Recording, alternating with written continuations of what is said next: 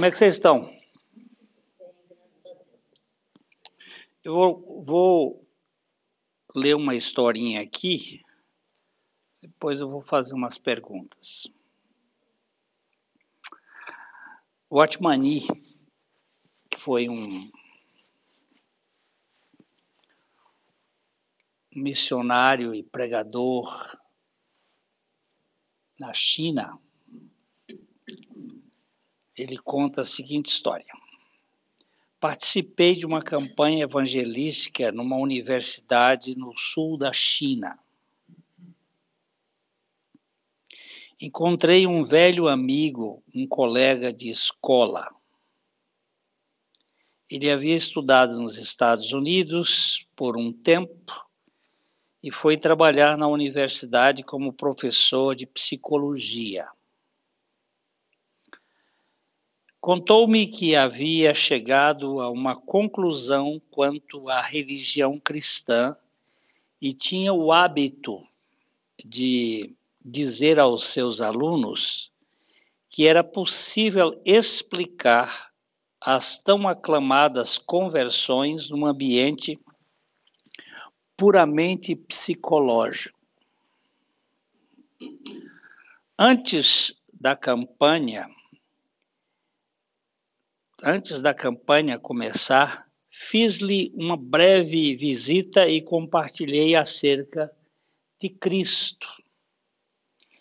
E ele me ouviu por um tempo e então sorriu gentilmente e disse: Não é bom não é boa ideia você pregar para mim. Eu não creio em Deus, não creio que Deus exista.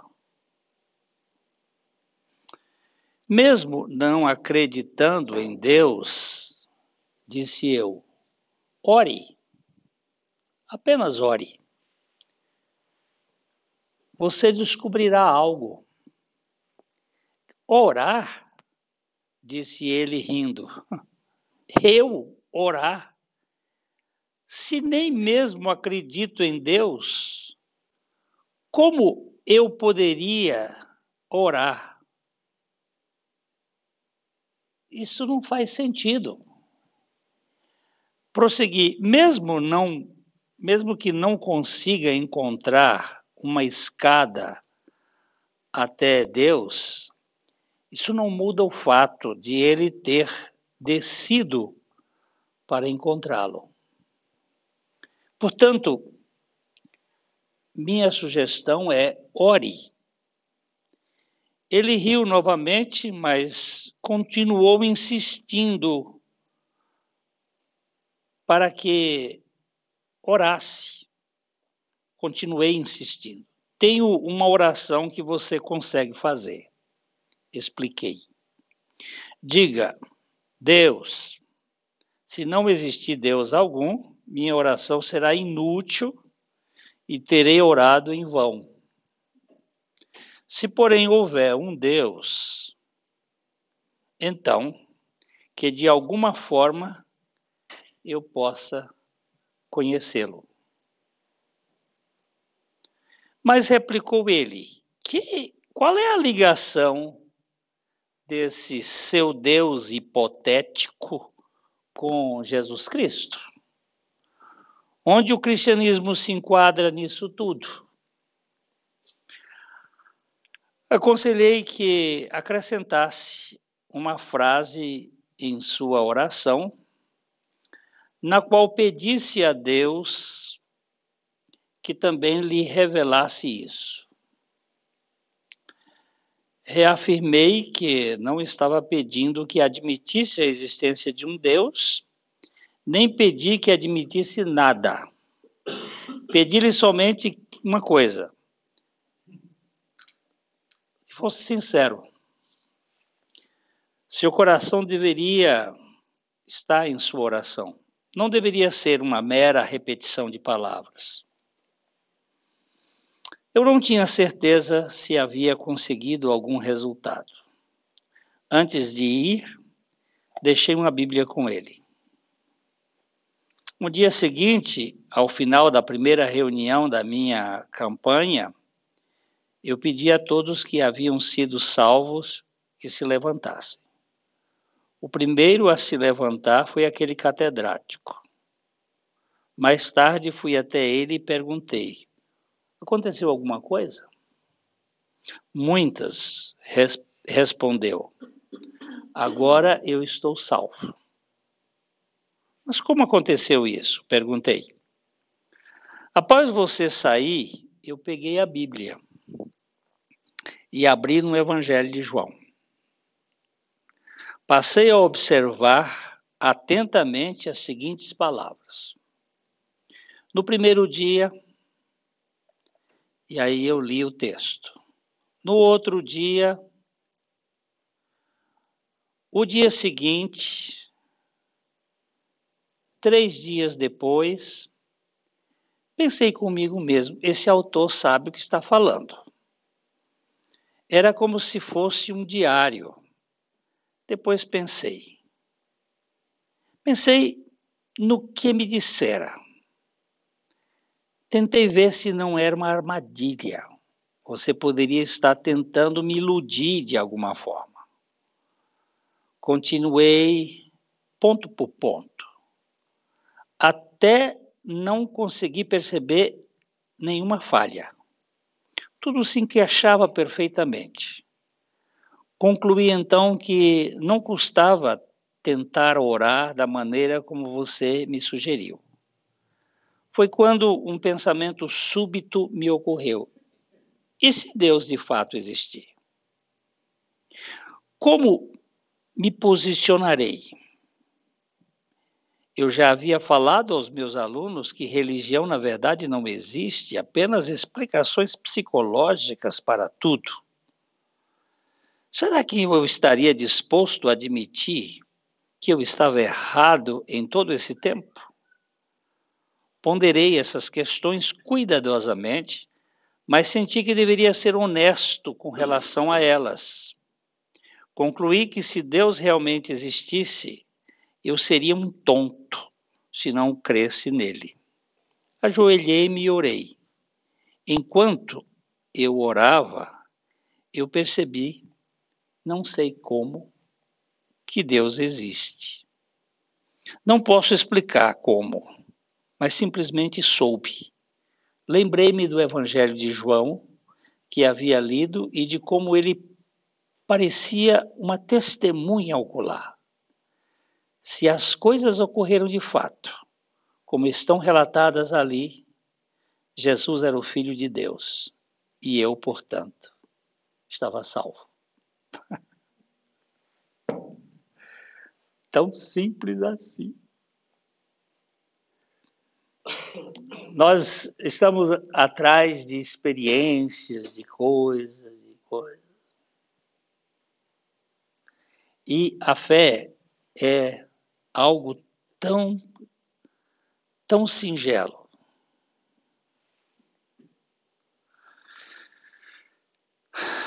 Vou ler outra história. E aí nós vamos para o texto. John MacArthur, ele escreveu o seguinte: Não muito tempo atrás, um homem que eu nunca havia visto entrou no meu escritório e disse: John MacArthur é um pastor americano, um homem muito sério na palavra, pastor da Grace Community. É. E ele esse cara entrou no escritório dele, disse: preciso de ajuda, preciso de ajuda. Sinto-me estranho em vir até você, pois nem mesmo sou cristão. Eu sou judeu.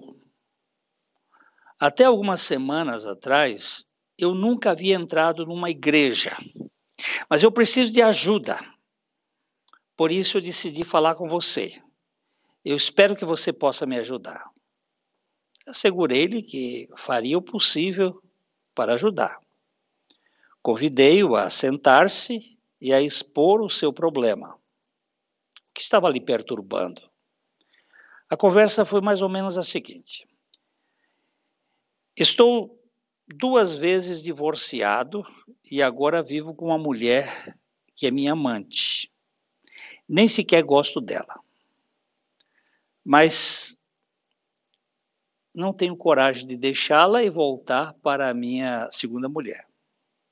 Sou médico, prosseguiu. Pior ainda, vivo de fazer abortos. Mato bebês. No ano passado, minha clínica faturou 9 milhões de dólares só em abortos.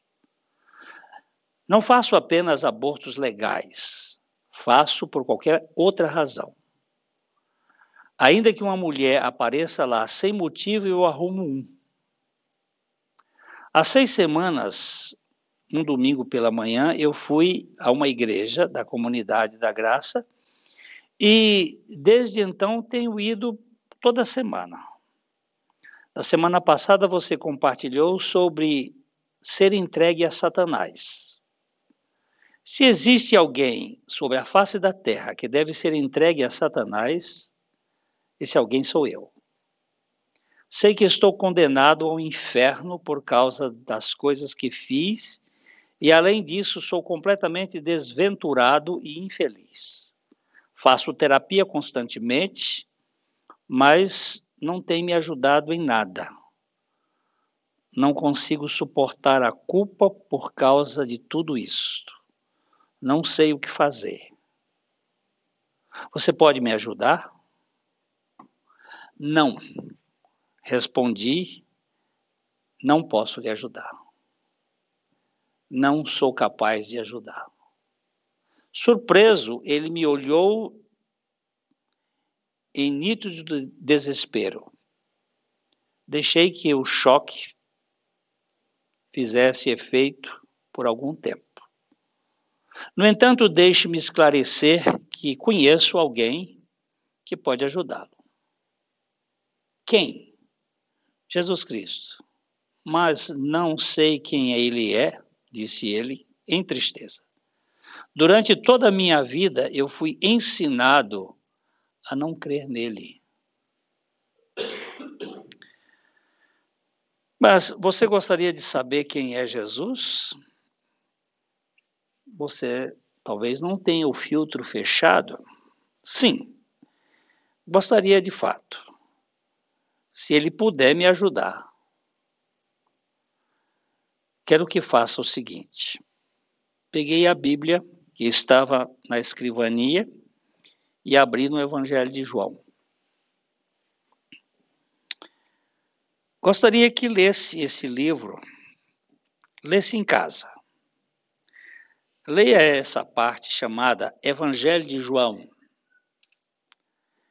Quero que leia, quero que releia até que saiba quem é Jesus. E então, me procure novamente. Vamos conversar. No final da, mes da mesma semana, relatei o incidente a um dos pastores amigos e obtive dele a indignação. Foi tudo o que você lhe deu? Só o Evangelho de João? Por que você não lhe deu um material de suporte? Algumas fitas? Algumas perguntas para que ele respondesse?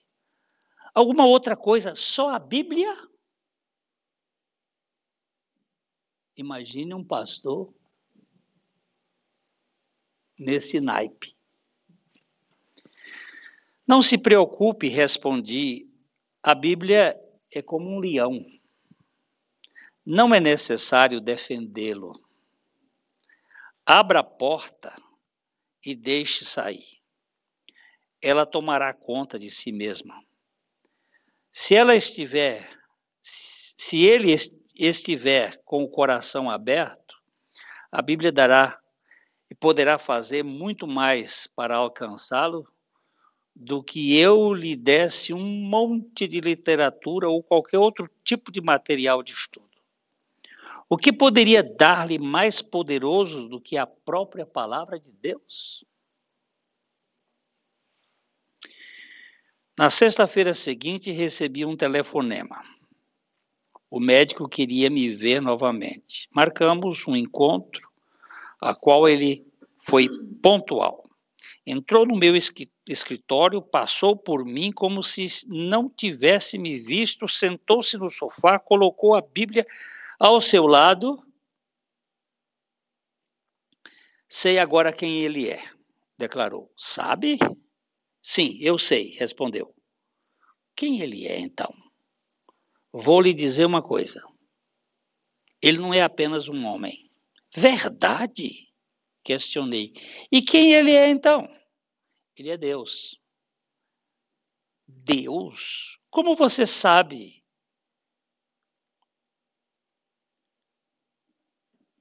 Sendo judeu, pode declarar que Jesus Cristo é Deus. Como descobriu isto? Está claro no Evangelho de João. E o que o convenceu disto? Pelas palavras que ele disse, as coisas que ele fez. Ninguém poderia dizer e fazer as coisas se não fosse Deus. Declarou, repetindo a tese do apóstolo João.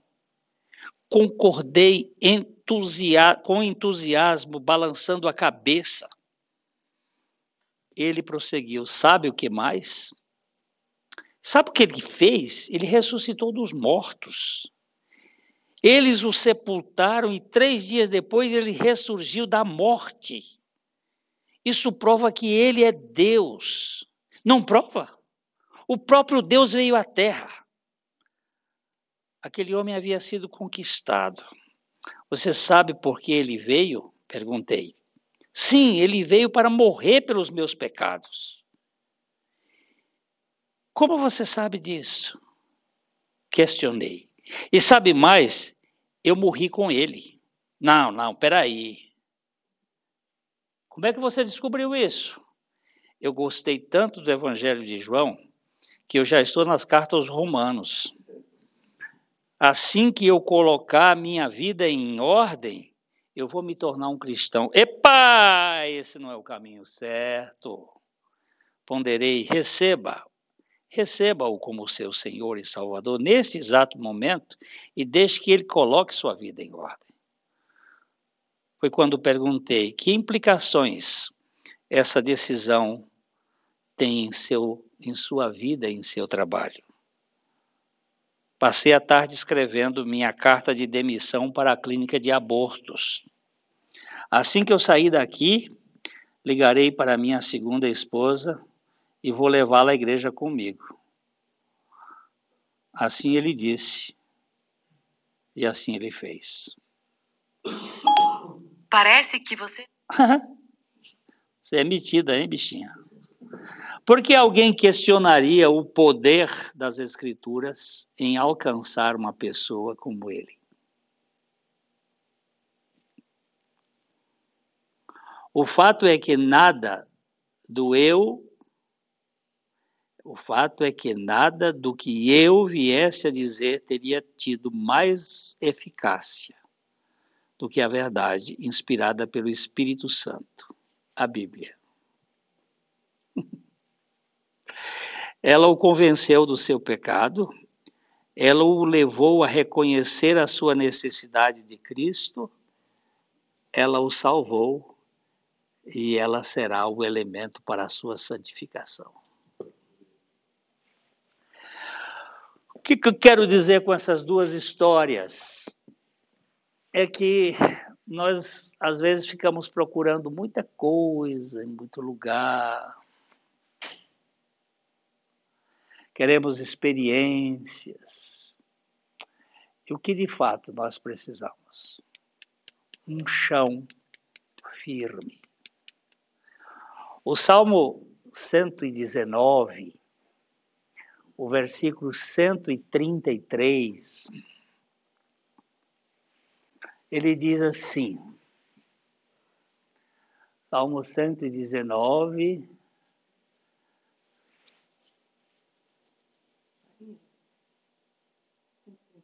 É 133. Olha que coisa mais gostosa. Firma.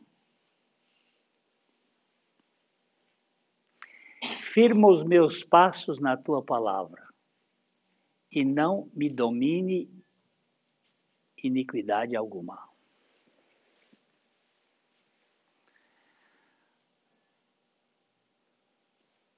Ele está pedindo, ele está fazendo uma oração aqui. O salmista, ele está fazendo um pedido a Deus. Firma tu os meus passos na tua palavra. E não me domine nenhuma iniquidade. Quando nós é,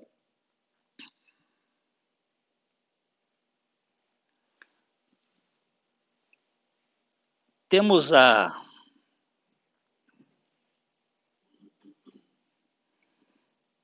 a nossa convicção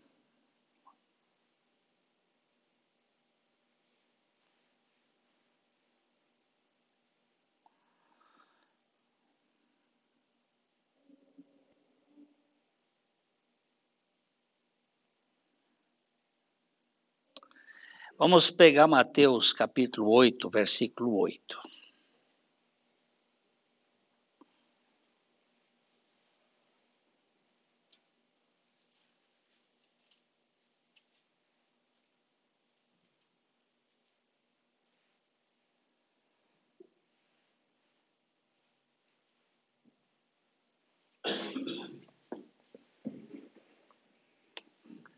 O centurião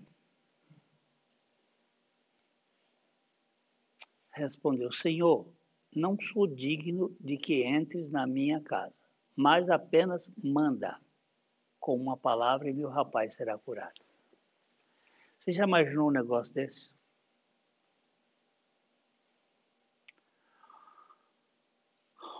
O empregado desse, desse centurião estava à morte. E Ele foi procurar Jesus. Baixa um pouquinho aqui, Lidinha. Para baixo, para baixo. Quando eu baixar é assim. Tendo Jesus entrado em Cafarnaum, apresentou-se-lhe um centurião. O centurião é um comandante, é um capitão de uma centúria de soldados. Esse centurião era romano, implorando: Senhor, o meu criado jaz em casa, de cama, paralítico, sofrendo horrivelmente. Parece que era uma pessoa muito íntima desse centurião. Jesus lhe disse: Eu irei curá-lo. Mas o centurião respondeu: Senhor, não sou digno de que entres na minha casa mas apenas manda com uma palavra e o meu rapaz será curado. Nós estamos querendo experiências extraordinárias, ou até queremos que Jesus vá na nossa casa, queremos que ele toque é, tem uma série de músicas voltadas para a emoção, mas aqui esse homem ele nos dá uma grande lição. Apenas, apenas manda com uma palavra e o meu rapaz será curado. Aí vamos ver o que, que Jesus diz. Pois também eu sou, ele está dizendo, porque eu também sou homem sujeito à autoridade. Eu tenho soldados às minhas ordens e eu digo a este vai, e ele vai, e a outro vem, e ele vem, e ao meu servo faze isto, e ele o faz. Eu estou acostumado com essa lide da palavra, eu estou acostumado que eu, sou, eu tenho autoridade eu tenho gente acima de mim. Quando o meu, o meu chefe, o meu superior me manda eu fazer uma coisa, eu faço. E quando os meus inferiores eu mando, eles fazem. Nós estamos acostumados a esse ritmo militar. Aí, ouvindo isso, admirou-se Jesus e disse aos que o seguiam: Em verdade vos afirmo que nem mesmo em Israel achei fé como esta. Por quê? Eu digo-vos que muitos virão do Oriente, do Ocidente, e tomarão lugar à mesa com Abraão, Isaac e Jacó no reino dos céus. Stand up. Ao passo que os filhos do reino, o povo de Israel, serão lançados fora nas trevas. Ali haverá choro e ranger de dentes. Então disse Jesus ao centurião: Vai-te, e seja feito conforme a tua fé.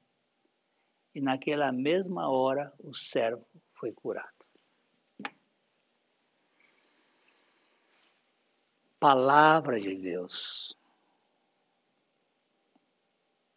é o lugar da firmeza da nossa experiência. Não é o que eu sinto, não é o que eu entendo. É a palavra em si onde eu posso me apoiar.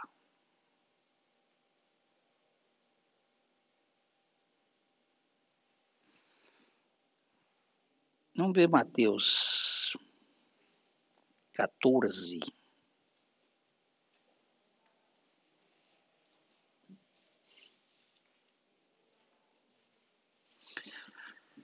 A partir do verso 22.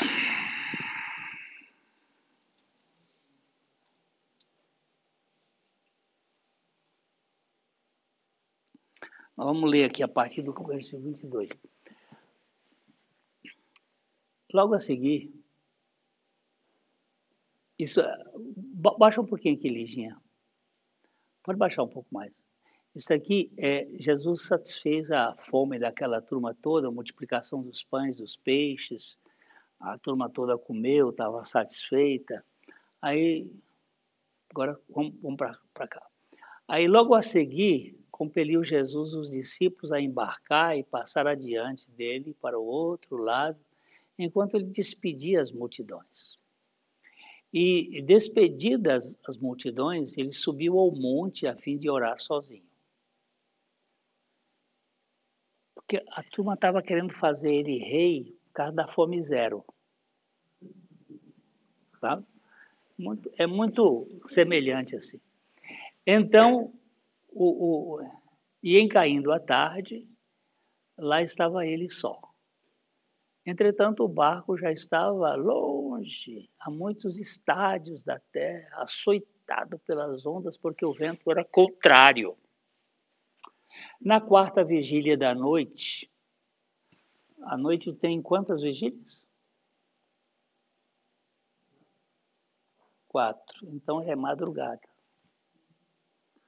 Você divide a noite em, de três em três, primeira vigília, segunda vigília, terceira vigília, quarta vigília da noite, já é entre as três e as seis. Na quarta vigília da noite, foi Jesus ter com eles andando sobre o mar. E os discípulos, ao verem-no andando sobre as águas, ficaram aterrados e exclamaram: É um fantasma! E tomados de medo, gritaram. Mas Jesus imediatamente lhes disse: Tem de bom ânimo, sou eu, não temais. Tem de bom ânimo, sou eu. Esse sou eu aqui é é o cerne da revelação. Não se trata, porque o nome Jesus, aperta aqui, Liginha.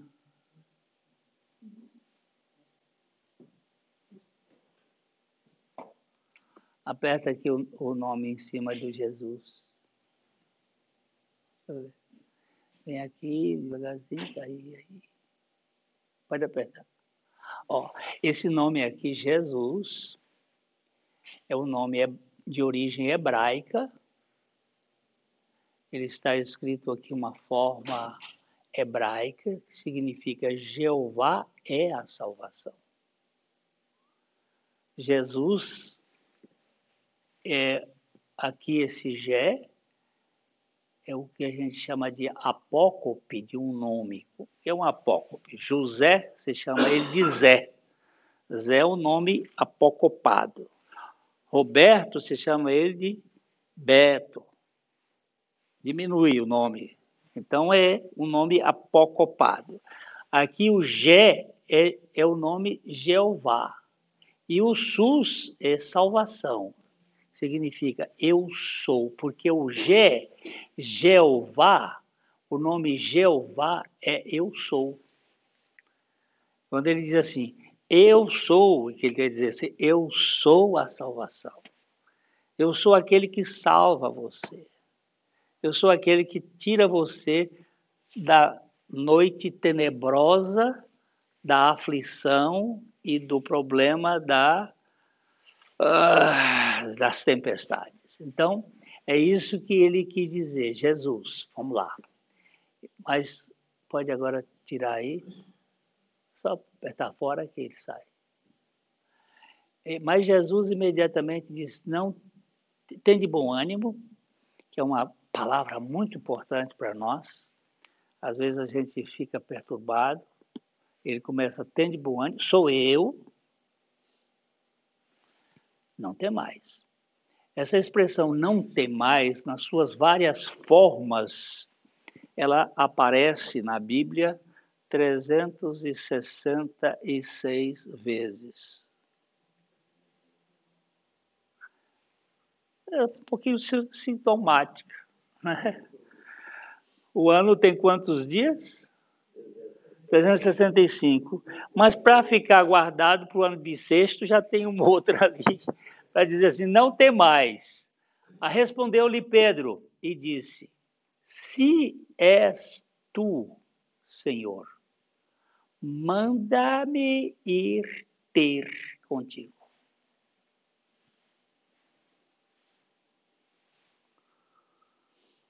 Ele primeiro queria ter a certeza se era ele, se é o eu sou. Se é Jesus, se és tu, manda eu ir ter contigo sobre as águas. Estavam os doze, mas o único que ousou fazer essa questão foi Pedro, porque ele era mais afoito.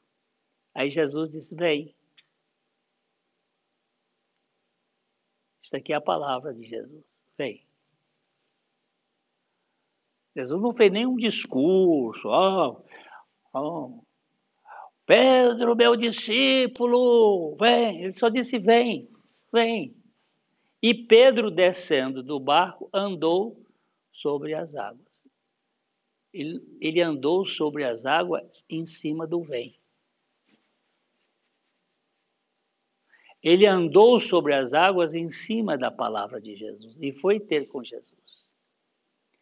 Agora, o problema é este: que de repente ele parou e passou a reparar na força do vento. Que é isso que acontece com a gente. As circunstâncias. Reparando, porém, na força do vento, teve medo. Onde é que nós vamos reparar? Circunstâncias, o mar turbulento, você vai reparar ali. E aí, começando a submergir, gritou: Salva-me, Senhor. E prontamente Jesus, estendendo a mão, tomou-lhe e disse: Homem de pequena fé, por que duvidaste? A fé. Por que, o, por que o centurião foi chamado de homem de maior fé? Nunca vi uma fé. Porque ele baseou-se na palavra de Jesus. E por que Pedro foi chamado de pequena fé? Porque duvidou da palavra de Jesus. Porque ele, Jesus havia dado a palavra, vem. Isso basta. Isso basta, isso é suficiente. Firmado. Aí, prontamente, Jesus estendeu a mão e tomou-lhe e disse: Homem de pequena fé, por que duvidaste? Uma vez eu quase apanhei lá em Londrina, muitos anos atrás, por causa daquele cântico, segura na mão de Deus e vai. O, o cantor que cantava aquela, aquele cântico estava lá na, na reunião e eu fui dizer assim, eu concordo com esse hino, não, porque toda vez que eu seguro, eu solto. Aí eu peguei um menininho, estava em cima do da plataforma, peguei um, vem cá meu filho, segura aqui na minha mão. Estendi a mão para ele, ele segurou um menininho aí de uns 4, 5 anos. Ele pegava, eu tentava suspender ele, mas ele escapulia, porque ele não tinha força. Toda vez que eu levantava ele, escapulia. Eu digo, segura, menino, segura na minha mão. Ele segurava, puxava. Eu digo, você está vendo? Quando a gente segura na mão de Deus, a gente não consegue. Agora eu vou fazer o seguinte: eu meti o dedo assim por baixo da mão dele, segurei a mão dele e puxei. Então vamos mudar esse hino aqui. Segura na minha mão, segura na minha mão, e assim jamais despencarei. O homem ficou bravo. E veio depois, terminou a reunião, ele veio, como é que você mexe na poesia? Eu digo, como é que você mexe na teologia?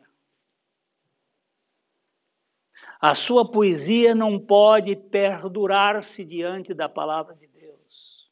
Não sou eu que seguro na mão de Deus, é Deus que segura na minha mão. Veja lá no Pedro. Olha lá.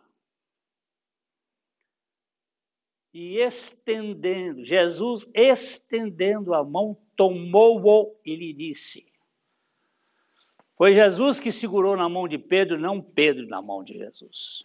Porque não é você que segura, é Deus que segura você. Você não tem capacidade nem força para segurar na fé cristã. Não é o seu testemunho que segura Deus, é Deus que segura o seu testemunho. É totalmente diferente. Tem gente que carrega Deus nas costas, por isso fica cansado. É um mundo de estúpidos querendo fazer o testemunho de Deus nesse mundo. Eu sou um crente, tenho que dar testemunho de Deus. Vai para o inferno, criatura. Não é você que sustenta o testemunho, é Deus que dá o testemunho a você. É Ele que sustenta você pela sua graça. Ah. E prontamente estendeu. E subindo ambos para o barco cessou o vento.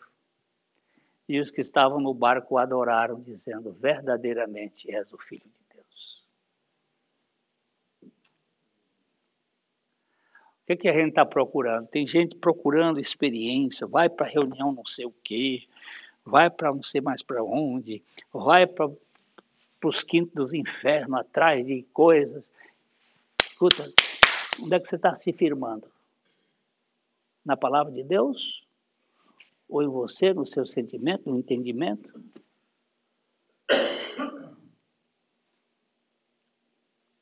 Vamos ver mais umas coisinhas aqui. É, Evangelho de João, capítulo.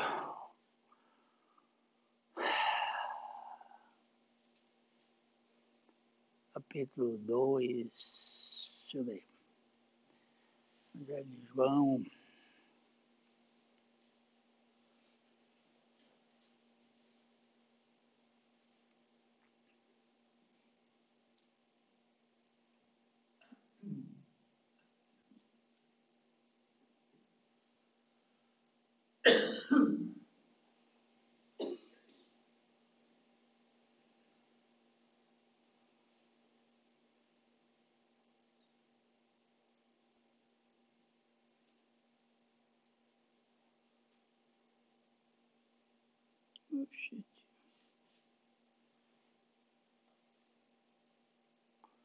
Estou ficando velho.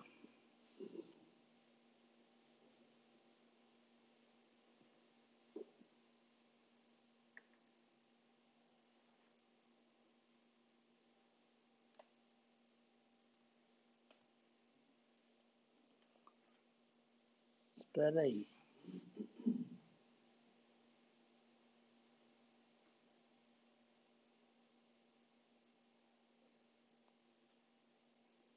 É quatro. Evangelho de João, capítulo 4, verso 46.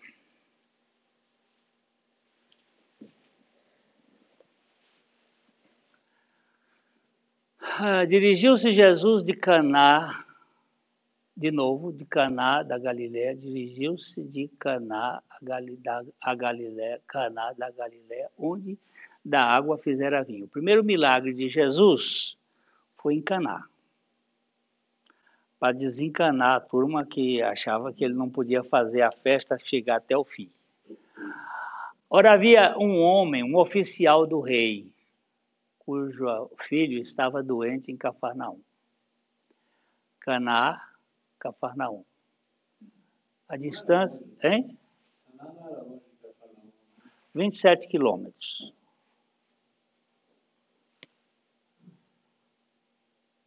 Não dá para mostrar é, os. Puxa aqui, puxa aqui. É, deixa eu ver se, deixa eu ver se tem aqui mapa faz roda aqui, roda aqui, roda, roda, roda, roda, roda, roda, roda, roda, roda. Não tem mapa, não. Não tem mapa mais, não. Pensei que tivesse. Depois a gente baixa um mapa aí. Não tem mapa, não. Pode voltar para lá. Mas Caná da Galileia está a 27 quilômetros uma da outra. Daqui para o quê?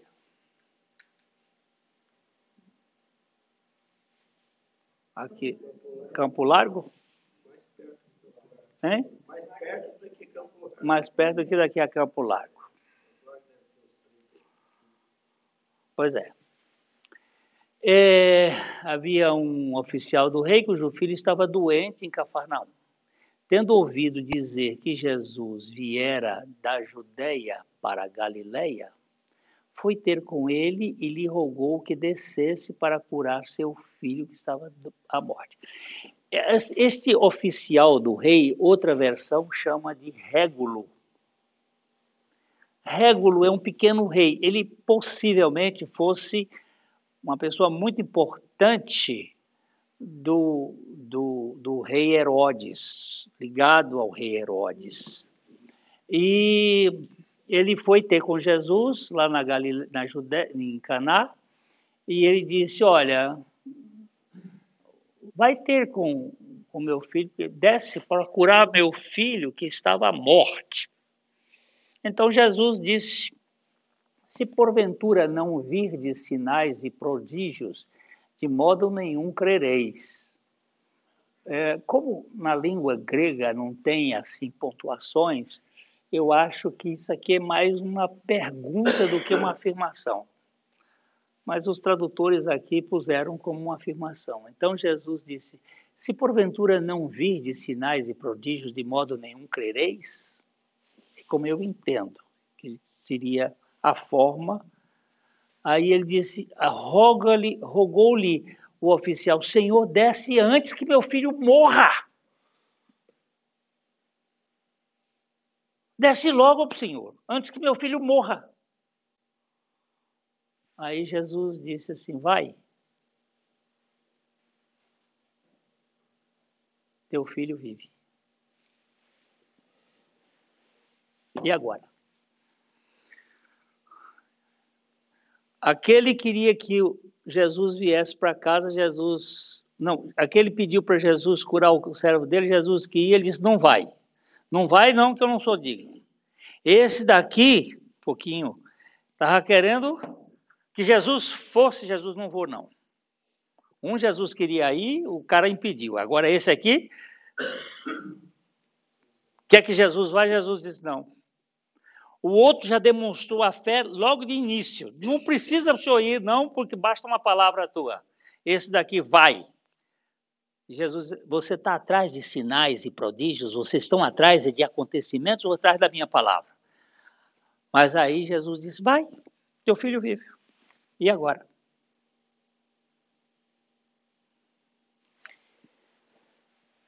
E o texto bíblico é muito interessante. O homem creu na palavra de Jesus e partiu. Só que quando eu vou analisar o partiu, ele não partiu no mesmo dia, não. Como é que não partiu no mesmo dia?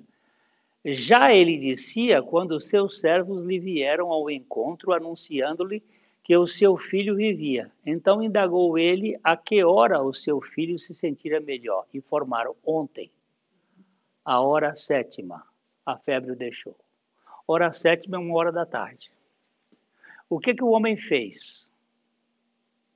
Depois que Jesus diz, vai, seu filho vive.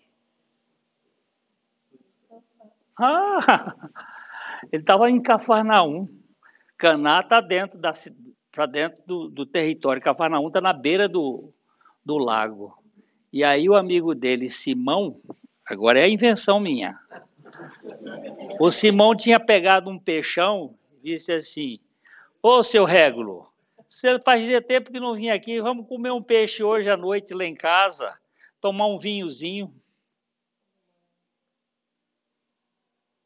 Essa aqui é só para a gente uh, entender um pouquinho. Ele creu na palavra de Jesus, mas ele não partiu imediatamente. Ele só partiu no outro dia.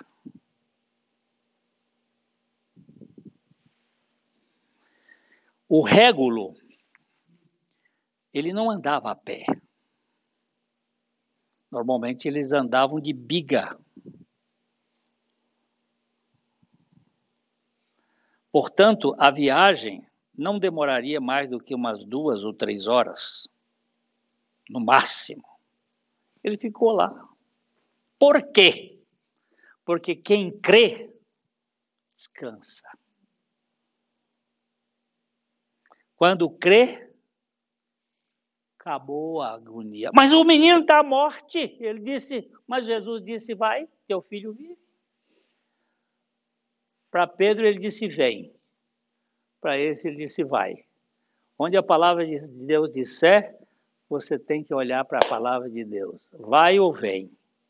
É nela que você fica. O homem creu na palavra de Jesus e partiu. Já dizia quando seus vieram encontro anunciando, então indagou que hora o filho sentira melhor, informaram ontem, a sétima, a hora sétima, a febre deixou. Com isto reconheceu o pai ser aquela precisamente a hora em que Jesus dissera: Teu filho vive. Aí não só mais, o negócio pega. Creu ele e toda a sua casa. Foi este o segundo sinal que Jesus fez depois de vir da Judéia para a Galiléia. Você está vendo onde é que onde é que tá, onde é que estamos aí? Tem gente atrás de experiências, e nossa experiência está na palavra.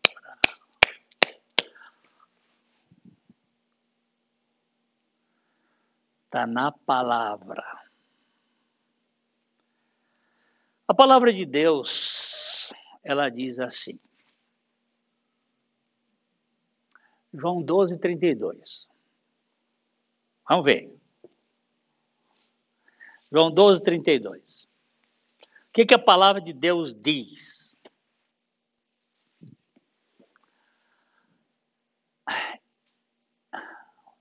Aí eu acho que eu vou, vou, vou voltar lá para 24. Vamos lá para o 24.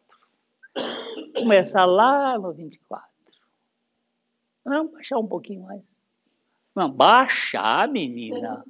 É que Pode... o movimento do dedo é para baixo. É para baixo, meu amor. Ora, entre os que subiram para adorar durante a festa, havia alguns gregos.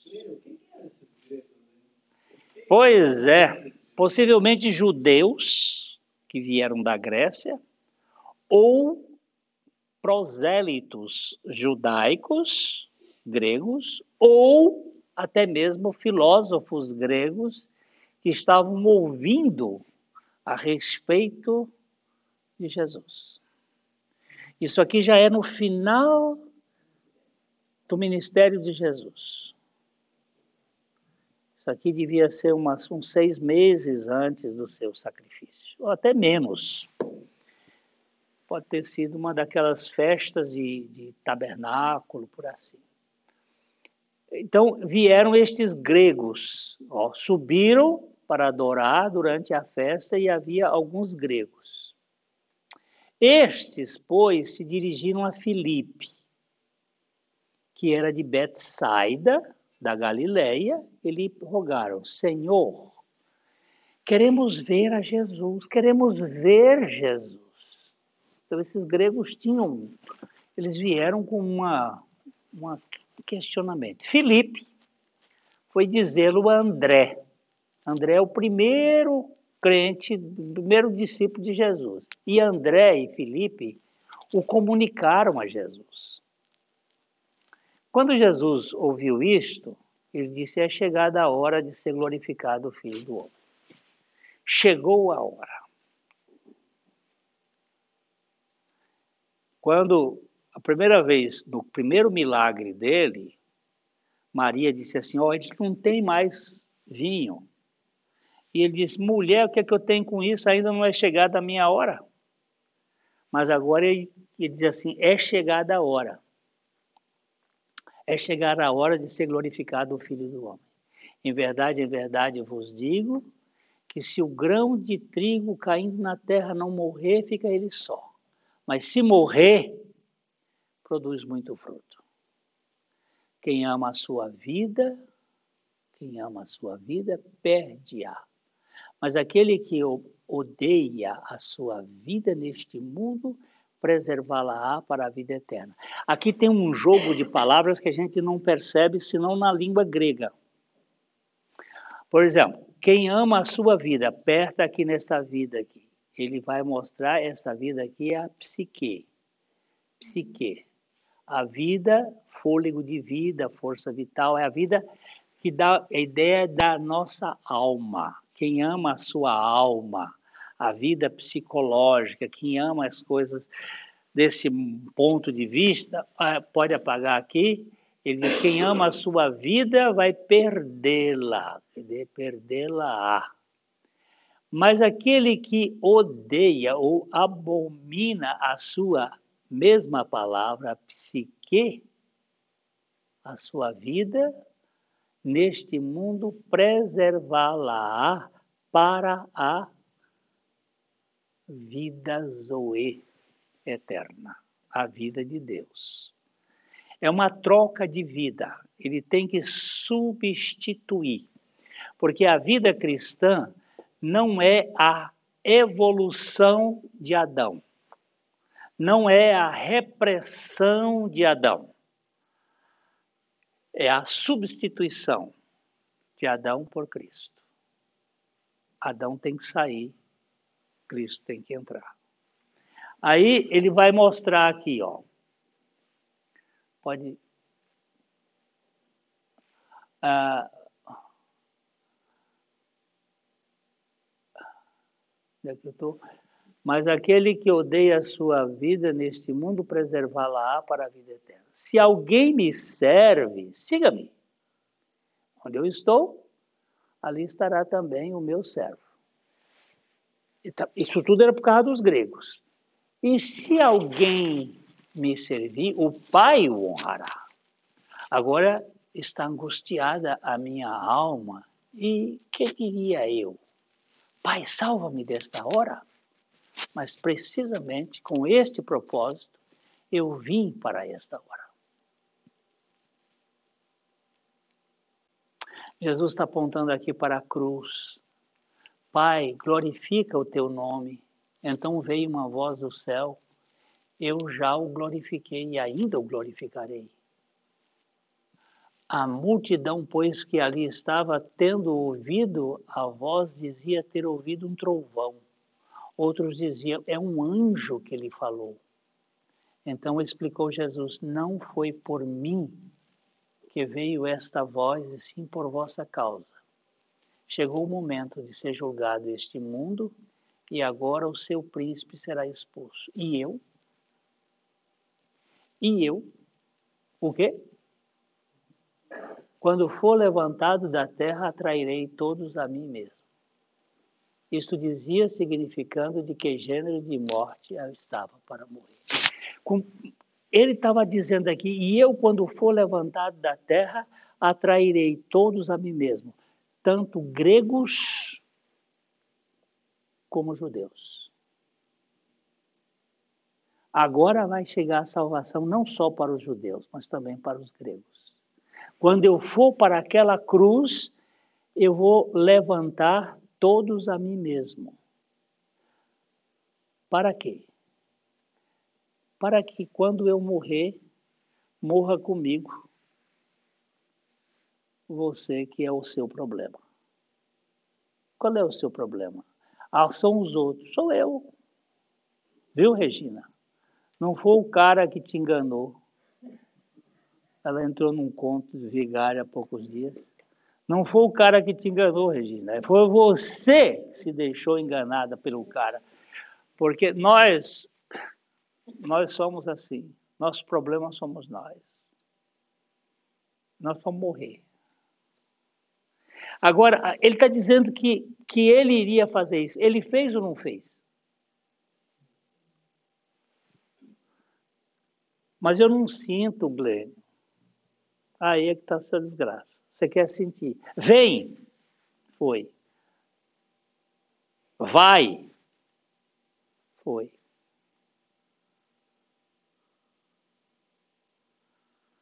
palavra de Deus é palavra de Deus.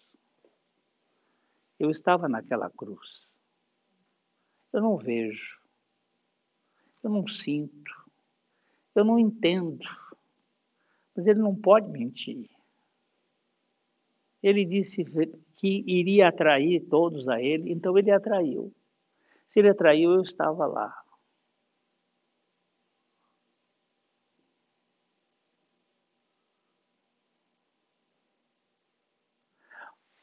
o homem da nossa história disse para o Watchman eu vi a coerência.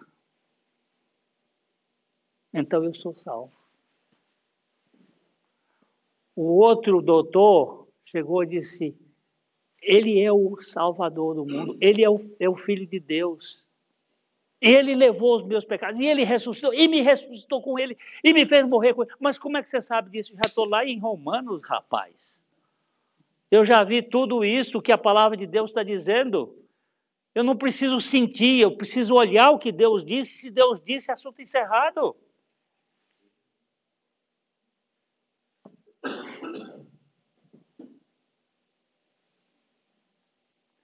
Mas o Otmani tem uma palavrinha para aquele homem, disse assim: Eu só quero que você seja sincero.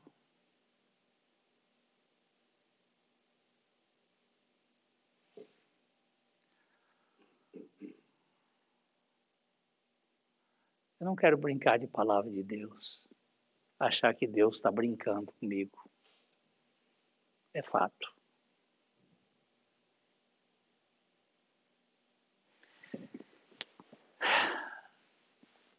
Eu estava lá naquela cruz. E você? Como é que você faz? Como é que você vai dizer? Eu preciso entender o, o, homem lá do o médico, quando eu, quando eu resolver, quando eu resolver meus problemas, aí eu vou para a igreja.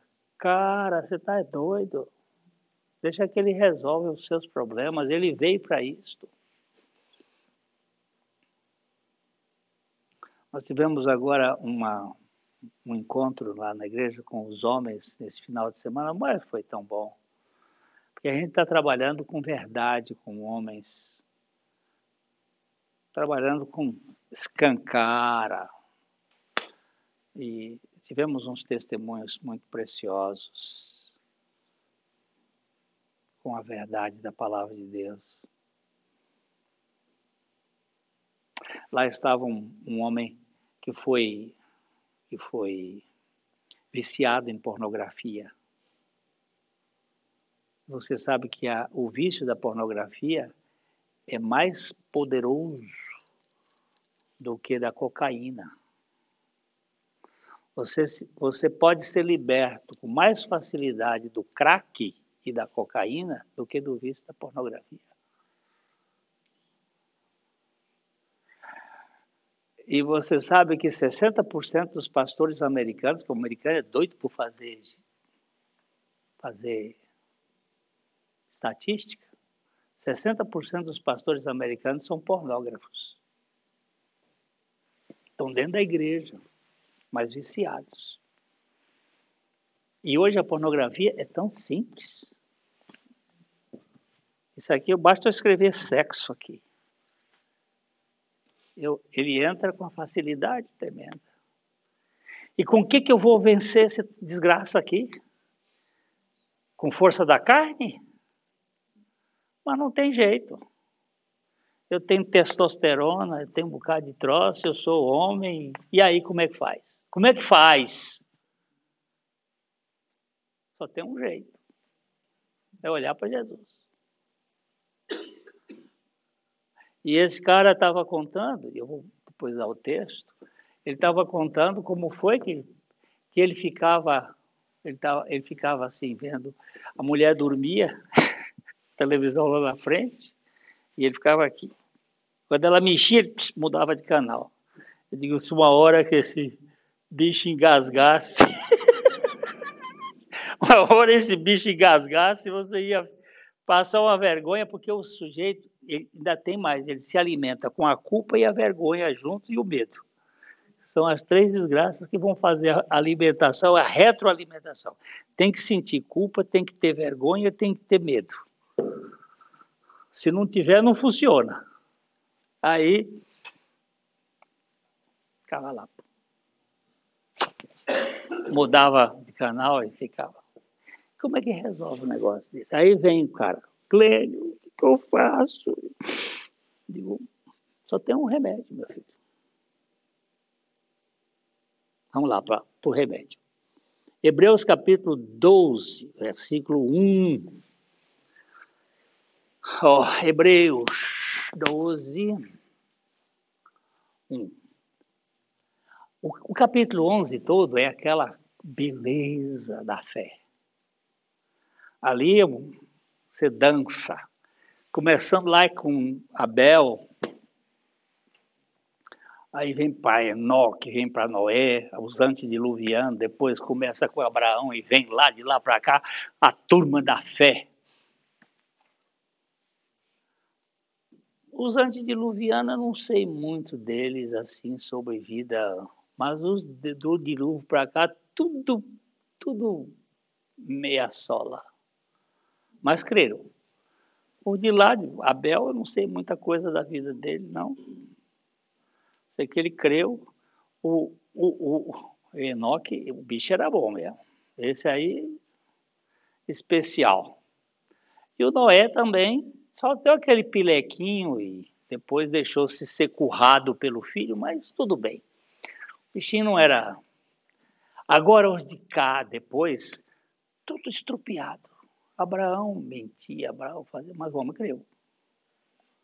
O, o Isaac tentou fazer uma opção de negociada, também creu. O Jacó, então, este Jacó, mas creu. E tem uma nuvem enorme de testemunhas, que eu não gosto dessa palavra, heróis da fé. Ou palavrinha besta. Porque primeiro heróis vem de Eros. Não vejo nenhum de Eros neles, nenhum poderoso. Eles eram todos eles mendigos da fé. Mas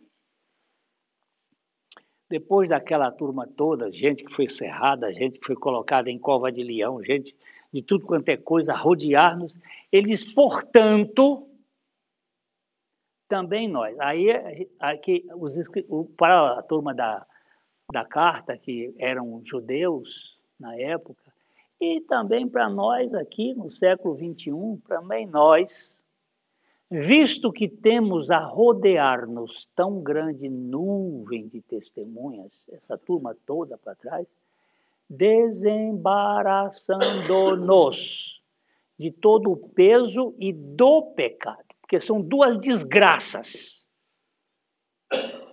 O peso da religião, a cobrança, peso, desembaraçando-nos do peso e do pecado.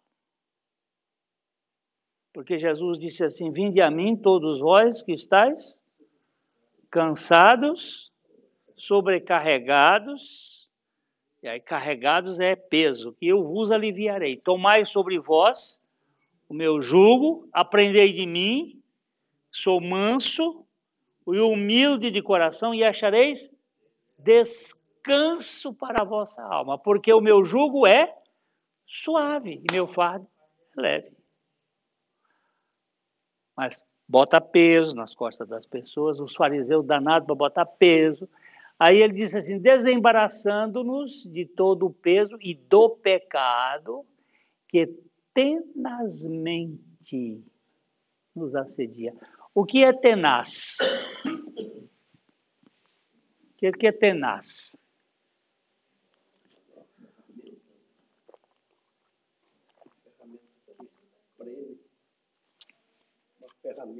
Uma ferramenta que se põe para pegar no fogo povo dizia assim, atazanar. Não é atazanar, é atenazar. É morder com atenaz. Ficou atazanar. Aquele fulano está me atazanando. Não é atazanando, é atenazando. Pegar com atenaz quente. O pecado nos pega com, com atenaz. O pecado que tenazmente nos assedia. Todo dia, meu filho, todo dia. Corramos com perseverança a carreira que nos está proposta, olhando firmemente.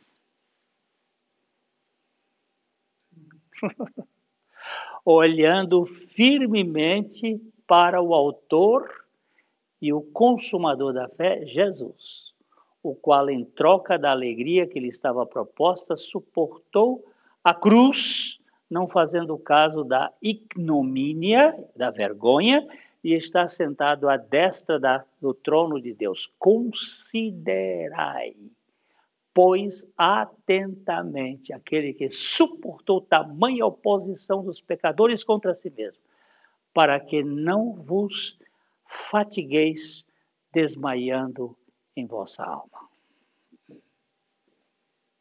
O remédio está aqui, meu filho. Para onde você está olhando? Você está olhando para você, está olhando para sua mulher. Você está vendo? Você está procurando sair solução em você, você não vai achar solução em você nunca. Agora você vai convidar Jesus para ver pornografia com você. Escândalo! Pois é, ele é salvador, não é? Ele é o autor e consumador da fé. Ele é o cara que suportou é, a ignomínia. Ele suportou a cruz, não fazendo caso da vergonha, da ignomínia do pecado que ele carregava sobre si, que eram os meus você vai convidar Jesus para ir assistir pornografia com você. Você tem certeza que ele está em todo lugar, não tem? Tenho. Pois ele vai assistir a pornografia com você. Você vai convidá-lo. Agora é um ato consciente. Senhor Jesus, eu gosto de pornografia. Eu me alimento de pornografia. Meu cérebro está tomado de pornografia. Mas agora o Senhor é meu Salvador. E eu vou entregar esse assunto. Vem assistir a pornografia comigo. Sabe quantas vezes ele viu? Uma. No meio da pornografia, o cérebro dele foi mexido.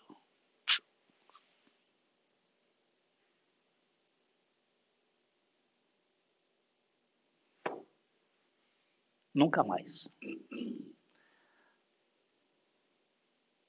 Porque ele disse: Ó, eu vou tirar de você o coração de pedra, vou lhe dar um coração de carne, vou colocar o meu espírito em você, e aí você vai ter nojo dos vossos atos que eram maus. É aí que você vai verificar. E ele conta isso com todas as veras, dizendo: tirou e tirou e tirou. Isso ninguém faz, num, psicólogo nenhum consegue mexer com esse troço. Pode gastar sessões e mais sessões, o cara fica viciado fazendo. Porque o pecado tenazmente nos assedia. Mas quando nós temos um Salvador desse tipo, nós temos vitória de verdade, baseado na palavra. Só para terminar, né? Primeira Tessalonicenses 2, 13. 13. Ó, outra razão. Outra razão. Ainda temos nós para incessantemente dar graças a Deus o que foi, Paulo? Qual foi a outra razão que você quer dar graças a Deus? Porque ele estava dando graças a Deus pela vida dos colossenses que tinham uh, crido, e ele disse: incessantemente dá graças a Deus, é que tendo vós recebido a palavra que de nós ouvistes, que é de Deus, acolhestes não como palavra de homens e sim como em verdade é a palavra de Deus, a qual, com efeito, está operando eficazmente em vós, os que credes.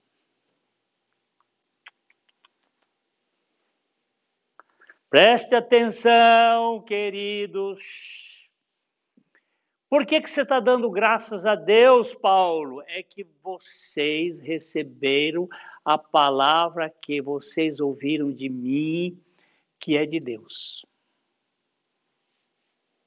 Eu não estou falando a minha palavra, eu estou falando a palavra de Deus, Paulo está dizendo. Qual é a diferença entre a palavra de Paulo, a palavra do homem e a palavra de Deus? Em alguns momentos eu usei aqui as minhas palavras e usei também, é, li, li palavras de homens, mas em grande parte eu usei aqui a palavra de Deus. A diferença entre a minha palavra e a palavra de Deus é que a minha comunica e a de Deus opera. Eu estou ao mesmo tempo comunicando e operando. Porque quando eu falo a palavra de Deus, ela vai operar. Ao mesmo tempo, ela pode levar à salvação ou à condenação. Todas as vezes que eu prego, eu tenho sucesso absoluto. Por quê? Todas as vezes que eu prego a palavra de Deus, ou ela salvou alguém ou ela condenou alguém.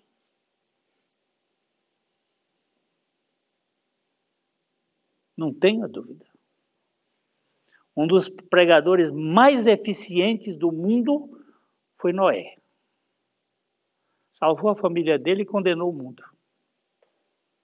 Todinho foi perdido. Com a palavra.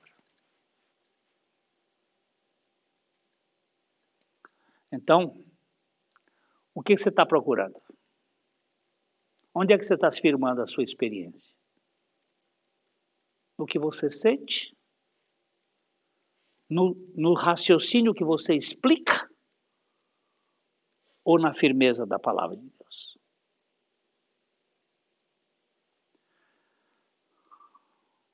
O professor de psicologia disse: Ó, oh, isso tudo se explica psicologicamente.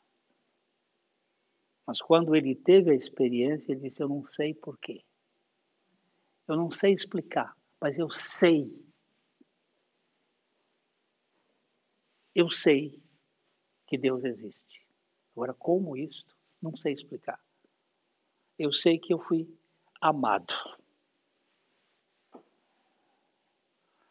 Lá em em Taubaté, uh, many, many years ago, eu estava pregando, falando da inclusão da nossa morte com Cristo, que Cristo nos atraiu, e um auditório de umas mil e tantas pessoas, cheio lá naquele auditório, de repente um, um, um grito, entendi!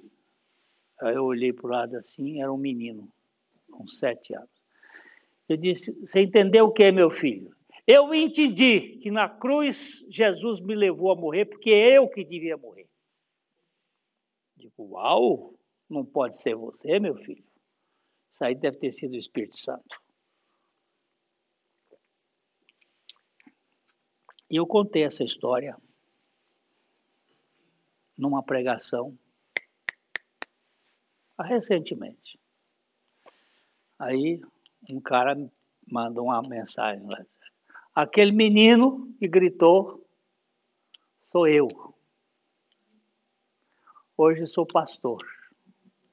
Naquele dia eu entendi. E Deus me separou para pregar o Evangelho.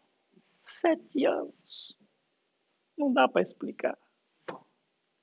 Entendi! Como é que entendeu, meu filho? Isso é revelação.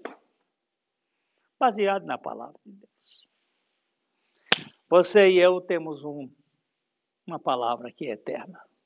Mundo passa, minha emoção passa. Se eu baseasse na minha emoção, a emoção é como a, a, a nuvem que o vento sopra e daqui a pouco não está mais ali. Foi embora. Minha emoção passa. Por isso que as misericórdias sempre se renovam, porque é para mexer com a emoção, senão a gente. Mas a palavra de Deus é como é como o monte Sião, que não se abala, mas permanece para sempre. E você e eu podemos ter essa convicção. Eu sei em quem tenho crido. E estou bem certo de que Ele é poderoso para guardar o meu tesouro até o dia final. Eu confesso minha morte com Cristo, não porque eu sinta, não porque eu entenda, e não porque eu explique, mas porque eu creio. E como é que você crê? Não sei. Eu sei que eu creio. Eu sei em quem tenho crido. E sei que Ele é poderoso para me dar essa convicção simples. Simples. Então, meus queridos, minha sugestão aqui é que vocês fiquem com a palavra de Deus. Que ainda que a figueira não floresça, não haja frutos na vide, o produto da oliveira minta, nos currais as ovelhas foram arrebatadas, não há, nos campos não há mantimento, acabou tudo, a dispensa está vazia. Todavia eu me alegrarei no Senhor e exaltarei no Deus da minha salvação. Meus pés estão como os da corça, na ponta dos pés, andando altaneiramente no meio da crise, porque há um Deus que tem palavra e cumpre a palavra que tem. Essa religiosidade que está acontecendo no mundo atual, de oba-oba, de festa em festa, de emoção, isso leva a ter muitos eflúvios, muitas coisas assim, mas é, é, é igual essas balão quando vai soltando aquele fica tudo murchinha depois. O que, é que você tem de solidez aí? Nada, é vento. É vento. Por isso que eles funcionam no evento. É um evento atrás do outro. Mas graças a Deus pela palavra do Senhor. Firma os meus passos na tua palavra. Né? Se você estiver aí, quando, quando você estiver bem atacado, Olha para a palavra. O capeta chegou para Jesus e disse assim: Ó, oh, o, o pai tinha dito assim na hora do batismo dele. Uma das, das vezes que a Trindade se reúne. Vamos ver aí, vamos ver esse texto. Vamos ver, o texto acaba. Não acaba nunca. Vamos ver, é, é a falta de fome. É, Mateus capítulo 3. Acabou, aí acabou. Mateus 3, 17. Ó, a, abaixa aqui. Ó. Jesus, aqui, batizado Jesus, saiu logo da água. Se ele saiu da água é porque ele entrou. Então não era com um copo que batizava. E eis que lhe abriram os céus, rasgou o céu lá em cima e viu o Espírito de Deus descendo como pomba vindo sobre ele. Aqui nós temos Jesus e o Cristo em Jesus. Aqui nós temos o Espírito Santo descendo e uma voz veio dos céus que dizia: Este é o meu filho amado, em quem eu me comprazo. O Pai, a Trindade se reuniu. Eu, este é meu filho amado, este é meu filho amado em quem me comprazo. Sobe agora. A seguir foi Jesus levado pelo Espírito ao deserto para ser tentado pelo diabo. Jesus não foi jejuar. Jesus foi ao deserto para ser tentado pelo diabo. A finalidade dele ter ido para o deserto foi para ser tentado pelo diabo.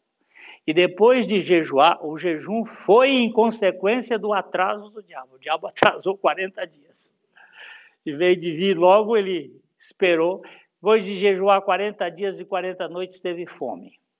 Então o tentador aproximou-se e disse: Se és filho de Deus, manda que essas pedras se transformem em pães. Se és filho de Deus. O que, que o pai tinha dito lá anterior? Este é o meu filho. E agora, com quem você vai ficar? com a evidência de transformar pedras em pães para provar que é, ou com a palavra de Deus que diz que você é? Ó. Ó. Se eu sou nova criatura, eu não devia fazer tal coisa. Se eu sou nova criatura, eu devo fazer tal coisa. Pois é, se eu sou nova criatura, é porque a palavra de Deus diz que eu sou e eu creio e a coisa vem de dentro para fora. E aí você vai verificar que sempre Jesus responde a Satanás, Jesus, porém, responde: está escrito. Está escrito: não só de pão viverá o homem, mas de toda a palavra que procede da boca de Deus. A palavra. Então o diabo levou até a santa cidade, colocou-o no pináculo do templo e disse-lhe: Se és filho de Deus, se és filho de Deus, se você é filho de Deus, atira daqui para baixo, porque está escrito. Aí ele também: Ah, eu também entendo de Bíblia. Aos teus anjos dará ordem a teu respeito para que te guardem, e te sustentarão, e eles te susterão nas suas mãos para não tropeçares em alguma pedra. O que está faltando aqui? Aperta aqui o dedo. Vem aqui, rapidinho, para o povo ir embora. Vai para cá. Ó. Pode apertar aí. E eles. Ó. Olha o que, que ele tirou em todos os seus caminhos. Para que te guardem em todos os seus caminhos. Tirou um pedaço. O diabo tem, ele é esperto em Bíblia, mas ele tira os pedaços ou ele bota onde tem. Ok? Respondeu-lhe Jesus: Está escrito: Não tentarás o Senhor teu Deus. Levou o diabo, não para. Foi lá na barriga, agora vem no espetáculo, agora leva o diabo para um alto monte, mostra todos os reinos do mundo e a glória dele, e disse: Tudo isso te darei se prostrado me adorares. Então Jesus ordenou: Retira-te, Satanás, porque está escrito. Ok? Com quem você vai ficar? Hein, dona Isabela? Com quem você vai ficar? Com a palavra de Deus. Ok? Mas o diabo vai tentar lhe tirar dela. Agora, cabe a você dizer: daqui eu não saio, daqui ninguém me tira. Pai, dá-nos a graça de crer e de confessar a tua palavra como tua palavra. Opera no coração de cada um aqui e glorifica o teu filho Jesus, para que em tudo o Senhor receba a primazia. Muito obrigado por tua palavra, que é viva e eficaz. Em nome do teu filho. Amém.